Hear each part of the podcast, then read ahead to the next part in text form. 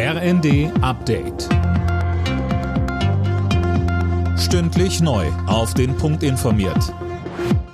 Ich bin Linda Bachmann. Guten Tag.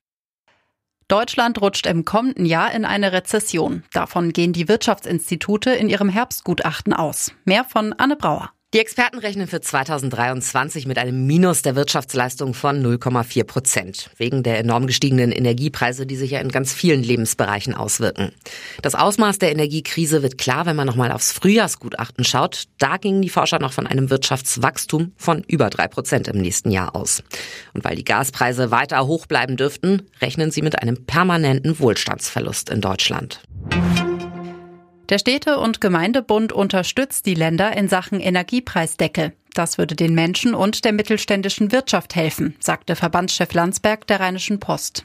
Gestern hatten sich die Ministerpräsidenten auf ihrer Konferenz für eine Preisbremse ausgesprochen. Die schwedische Küstenwache hat ein weiteres Leck in den Nord Stream-Leitungen entdeckt. Es ist mittlerweile das vierte. Experten gehen von Sabotage aus. Wer dahinter steckt, ist noch unklar.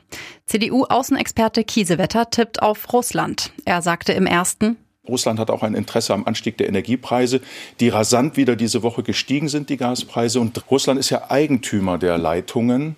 Kann es auch ein Zeichen in die eigene Bevölkerung sein? Schaut mal, wir werden angegriffen, unsere Infrastruktur wird zerstört, um quasi abzulenken von der gescheiterten Teilmobilisierung und auch vom scheiternden Krieg in der Ukraine.